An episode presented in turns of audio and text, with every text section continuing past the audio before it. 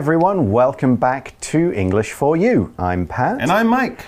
So, yesterday we looked at the story, or maybe one of the stories, of bagels. Mm, that's right. Now, what are bagels? Well, they kind of look like donuts, but they're quite different. They're not sweet, they're not a dessert, and they're made in a different way. How do you make a bagel? Well, basically, you take some dough, the basic material that you use to make all bread, but then you boil it before baking it, as you would with normal bread. But most bread you don't boil first. You hmm. might boil an egg or some noodles, but not your dough for bread. But there is a story why this happened. So, bagels may have first been baked in Poland by Jewish people, where for a long time they couldn't just not bake bread, they mm-hmm. couldn't even touch bread Yeah. because it was considered holy to Christians. And there were a lot more Christians than Jews in Poland. The kings were Christians, so the Jewish people, that was the rule they had to live by. Of course, But it was changed. That's right. This was obviously tough for Jewish people because bread is a staple of Europe. It's one of those foods that people eat all the time. So the law was changed by a king maybe back in 1264. And he said, well, Jewish people can make bread now, but they have to boil the dough first before they bake it, which is, of course, how bagels are made. But this is just a story. We don't have this as a fact. It's something that's kind of come down through time. But that's basically the legend, the myth of the bagel. So we've covered one of our ring shaped breads, but we haven't talked about donuts. We've mm. covered the savory, the kind of salty bagel, but now it's time to move to dessert, to the sweet, sweet donut. So let's go and check out our article about donuts right now. Reading. There's a whole history behind bagels and donuts. Donuts might look like bagels, but they are different in many ways. These sweet treats are made by making sugary dough and then frying them in lots of oil. One thing that donuts and bagels share is an uncertain past. It's difficult to say how donuts came into being. Some people believe that the first donuts were koeks, a fried Dutch dish. However, foods that are similar to donuts have been found in ancient Native American graves. One legend takes place in the 19th century and is about a woman who was named Elizabeth Gregory. Elizabeth's son was a young sea captain who traded spices. She used his spices to make a special fried bread. Before she put it in the oil, Elizabeth put nuts in the middle of the dough. She called this a dough nut. As the story goes, Captain Gregory loved his mother's sweets so much that he took them everywhere. Soon, the donut was an American favorite. Isn't that sweet? All right, so yes, we're talking about donuts. Now, donuts are something you might eat as a dessert, maybe uh, for breakfast, or maybe just as a snack in the middle of the day. But what does the article tell us about these sweet treats? It says donuts might look like bagels, but they are different in many ways. Sure, they're round, they're circular, they have a hole in the middle, but that's about it. Yeah. Should also say that not all donuts have a hole in the middle. You can get the donuts that are kind of Yeah, full of full of cream, full of jam. I like those. No, they're good too. I like the ones with jam inside. But anyway, these sweet treats are made by making sugary dough and then frying them in lots of oil. So again, it's dough, it's that mixture of flour and water and other stuff, but here it's sugary dough. Something that is sugary contains lots of sugar. We talk about candy is a sugary treat. You know, ice cream is sugary mostly. Uh, there are lots of other things. Sugary drinks. We say kids shouldn't have too many sugary drinks. It's bad for their health. This dough for donuts is sugary, and then people fry it. Mm, that's right. So it's not baked, it's not put in an oven and cooked in dry, hot heat. No, this is put into oil and cooked at a high temperature in super hot liquid oil. Frying is what we do when, well, when we fry things. It can also be used as a verb, and we also, you know, this has been fried. We could use it as an adjective. French fries, obviously, are fried. Fried chicken is fried. We often use the term or how it's made in the name of the, uh, the food, but donuts are fried in the same way. And sometimes when we fry things, we don't actually call that stuff dough. We might call that stuff batter. B A T T E R. But it's basically the same thing, it's just a little bit wetter, a little bit more liquid. All right. But if you're cooking it in hot oil, whatever it is, you're frying it. As it says, here's a good tip for all you chefs let the oil become hot before you start to fry the vegetables. Yeah, if you're going to mm. fry anything, I would recommend get a thermometer, one of those things that tells you how hot the oil is because putting it in when the oil is still too cold, it doesn't end up tasting too good. Yeah, the oil gets all over the vegetables and they are oily in that Yeah, case. that. Oily is similar to sugary as an mm-hmm. adjective. Lots of oil, it's oily. So we go back to the article and see that one thing that donuts and bagels share, as well as their ring shape, mm-hmm. is an uncertain past.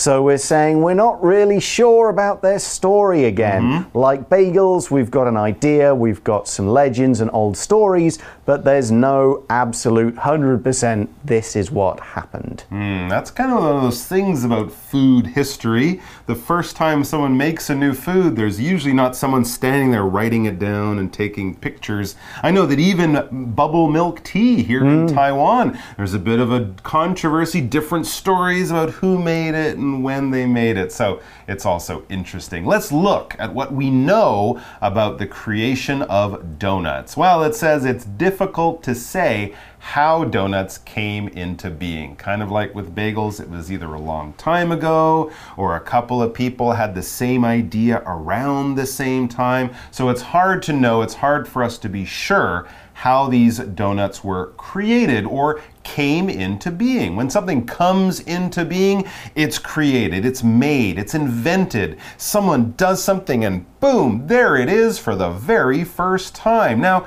we wouldn't use this about like living things, you know, we hmm. wouldn't say that a kitten came into being from the mother cat. No, it was born or something like that. But for things that people think of or create or make up or something like that, yeah, we can say it came into being in this place on this date because of this. This is where it first appeared.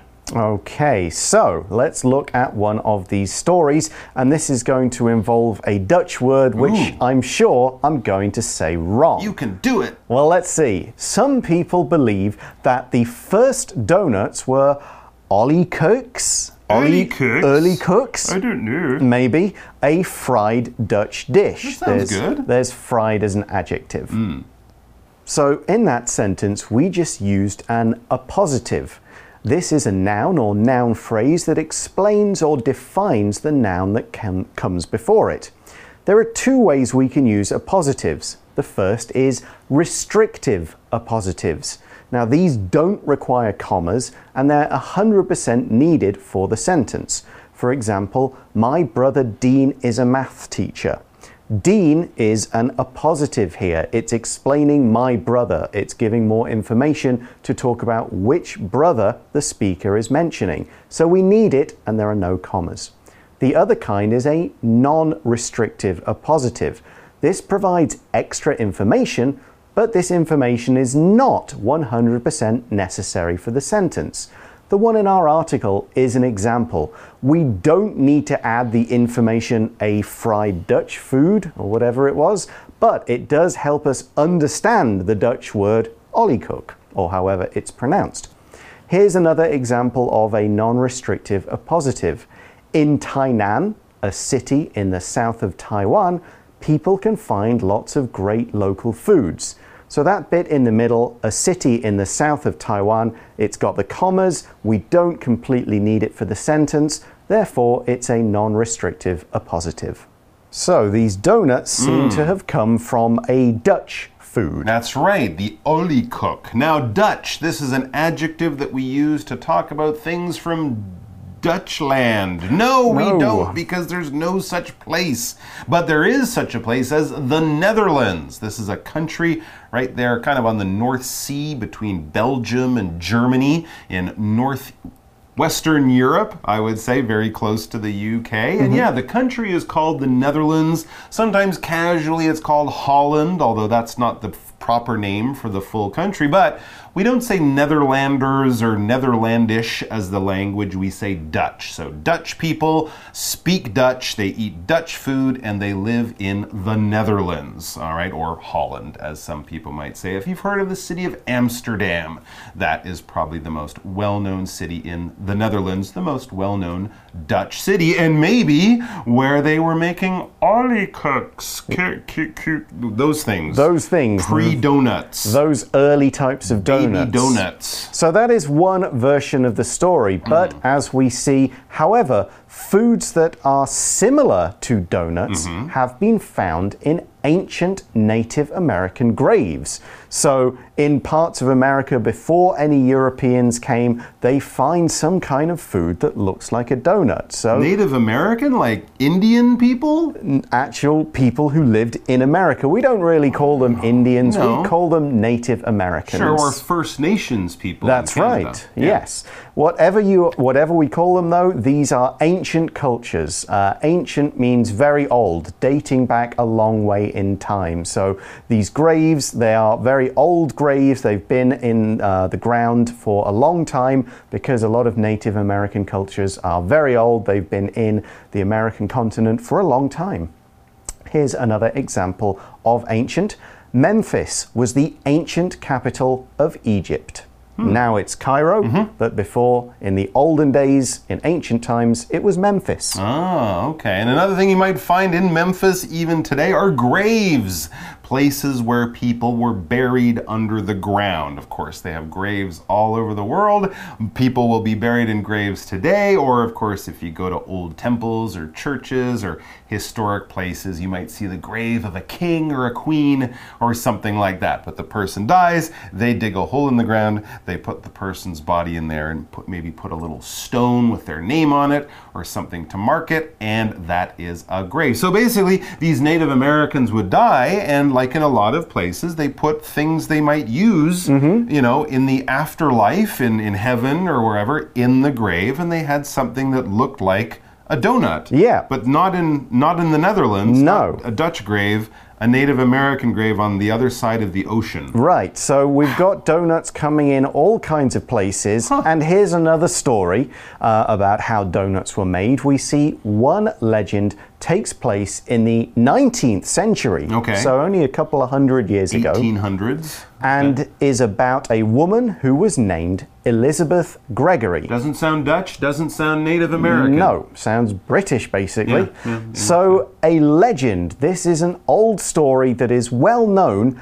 but may or may not be true. And even if it is true, maybe some parts of the story have kind of been added to make it a cool story. It's not the exact events that what happened. There are a lot of legends around, a lot of old stories, and we never know how much of it is real fact and how much is just interesting storytelling.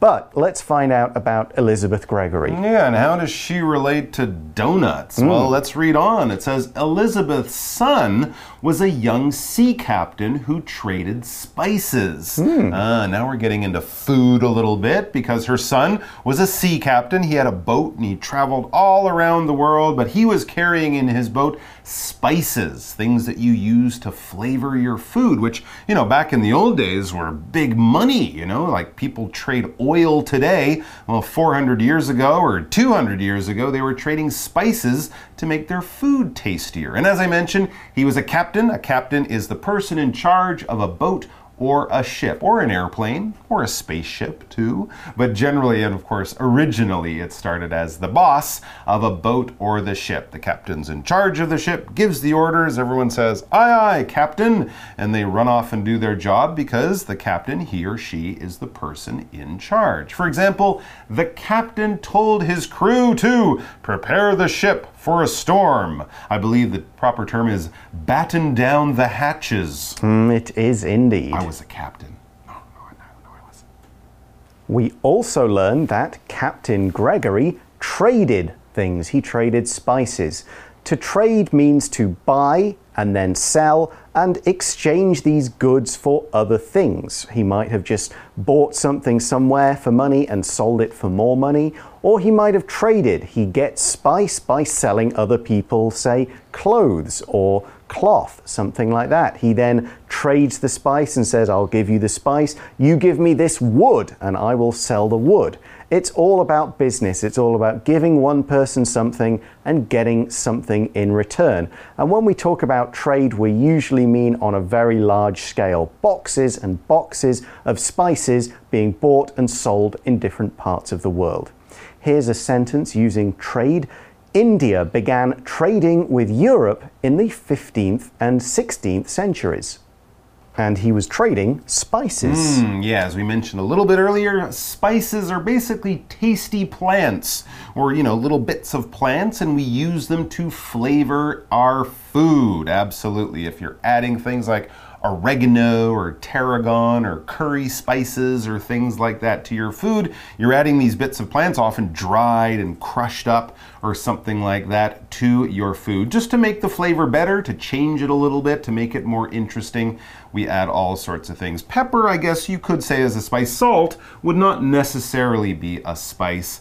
And of course, we also have herbs, which are very similar, but these different things, spices, herbs, they flavor our food and make them tastier. For example, Claire added some spices to her tomato sauce to give it more flavor. Otherwise, it would just kind of be tomatoey and a little boring. Yeah, we often think of spices as adding a hot flavor. So, Often, yeah, yeah, not always, but often. Okay, so here we've got this sea captain trading spices, Mm-hmm. but it's his mother, Elizabeth Gregory, that does the actual act related to donuts. We see that she used his spices to make a special fried bread. Oh, okay. Okay.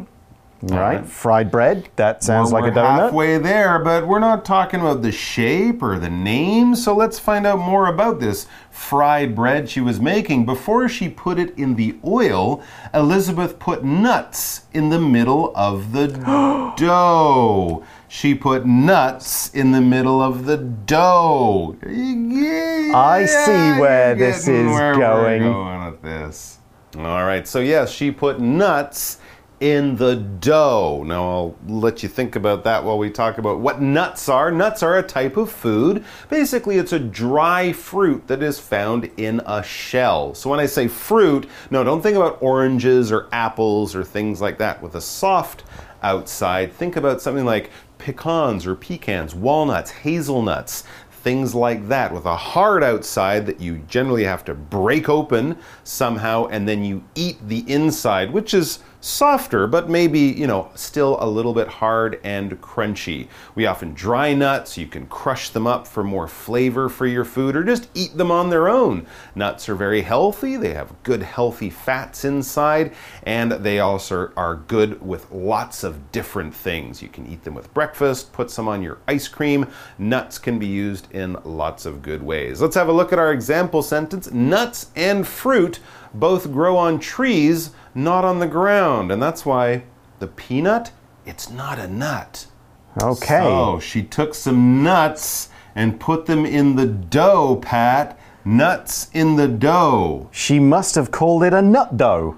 Oh, so close. Okay. Try it again. All right, I'm going to read from the Yep, article. yep, yep, yep. She called this a dough nut. Boom! There we are. So it was a nut, a dough with a nut in the middle. It's a dough nut. But you're actually right. Nut dough would make sense too. But anyways, that's the story, or that's as how the story goes. As we read, as the story goes, Captain Gregory loved his mother's sweets so much that he took them everywhere. Look at what my mom made, he said to all his friends, and they went that's a that's nutty. It's it's dough with a nut. It's it's great. But this is of course just a myth. It's a legend. Again, we don't have the true history. We don't have photographs of Captain Gregory with the first donut and his proud mom.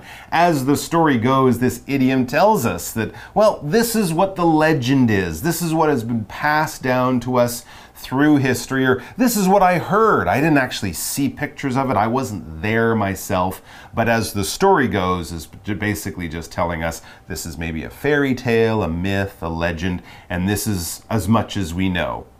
True or not, who knows, but that's the story. Yep, but one thing is certain, Mm-hmm. as we see here, soon the donut was an American favorite. So, Huh, okay. presumably, maybe Captain Gregory and his mother were American Mm-hmm. and they sailed around, they shared the donuts around, and people thought, these are great, let's make them ourselves. Yeah. So, donuts are everywhere. Isn't that sweet? So there you go. The final sentence of the article is kind of a joke. If something is sweet, it's kind of cool, it's awesome, it's great. Sweet, that's good news, you know, you might say. Or also, it's a sweet thing for his mom to make them uh, for Captain Gregory. And of course, donuts being a sugary snack is also sweet. So there you go. A good way to wrap up day two of our look at bagels and donuts. Yep, but we're not quite finished yet. Let's go to today's For You chat question.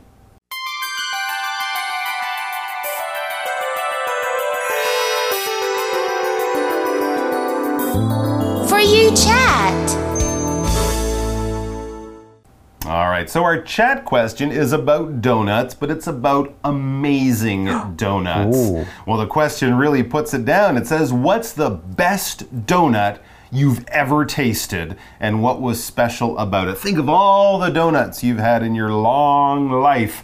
Which one sticks out as, oh, that was the number one donut. That was the peak of my donut eating experience. I'll, I'll never taste a tastier donut. Well, I don't know if I will ever taste a better one, but Okay. one that I will never forget Yes. Are the donuts that you can buy at the Goose Fair in Nottingham, my home city. Okay. It's a big travelling amusement park. It Okay. comes to Nottingham for a week every year, Mm-hmm. and the donuts they sold, at least when I was a kid, were so fresh, Mm. so hot, like straight out of the oil. Mm. All they had was sugar. There was no cream, there was no jam, no fancy toppings, no matcha or anything like Mm-hmm. that. But they were just so hot, fresh, light, and fluffy that the one of the best parts of going to the Goose Fair was getting those donuts. Okay. So I will never forget them. They're a part of my childhood. Nice. Have you got a, a favorite donut? Well, there's a famous Canadian donut chain, donut restaurant that, you know, is well known in Canada. Tim Hortons is what it's called. Uh-huh. They've opened a few around the world, and I was in Shanghai not long ago, and hey, there's a Tim Hortons Canadian donuts in China. So we went and got some, and we just got the, the little holes. It's donut holes. It's mm-hmm. basically just a ball of, of the donut dough or batter, so it tastes the same, but you just get different flavors. So we just ordered a bunch, like 12, and they just mixed up a bunch and we got them out and we expected these nice sweet donuts and we bit in and it was rosong inside. It was pork floss Huh. inside, which isn't terrible. I don't mind some rosong occasionally, but it was kind of a surprise and it wasn't the way I remembered my favorite Canadian donuts with dried pork floss hmm. inside. So maybe not the worst donut, but the most shocking donut I've ever had. There we go. Hmm. What about you guys? What are your favorite donuts? Have a chat about it. And that's all for us. For English for You, I'm Pat. And I'm Mike. We'll talk to you again soon. Bye bye. Take care. There's a whole history behind bagels and donuts. Donuts might look like bagels, but they are different in many ways. These sweet treats are made by making sugary dough and then frying them in lots of oil. One thing that donuts and bagels share is an uncertain past. It's difficult to say how donuts came into being. Some people believe that the first donuts were koeks, a fried Dutch dish. However, foods that are similar to donuts have been found in ancient Native American graves. One legend takes place in the 19th century and is about a woman who was named Elizabeth Gregory. Elizabeth's son was a young sea captain who traded spices. She used his spices to make a special fried bread. Before she put it in the oil, Elizabeth put nuts in the middle of the dough. She called this a dough nut. As the story goes, Captain Gregory loved his mother's sweets so much that he took them everywhere. Soon, the donut was an American favorite. Isn't that sweet? Vocabulary Review Fry. Camilla fried the onions in butter until they turned a lovely brown color. Ancient. The teacher gave the children a lesson on ancient Greece and showed them pictures of many old temples. Captain. The captain ordered the sailors to sail the ship into the port because a big storm was coming. Trade. The city of Venice became rich by trading with countries around Europe and Asia. Spice. Amanda added some spices to her dessert to change its flavor. Nut.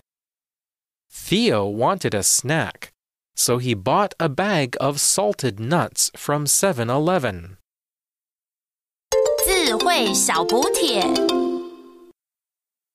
sugary, grave, legend.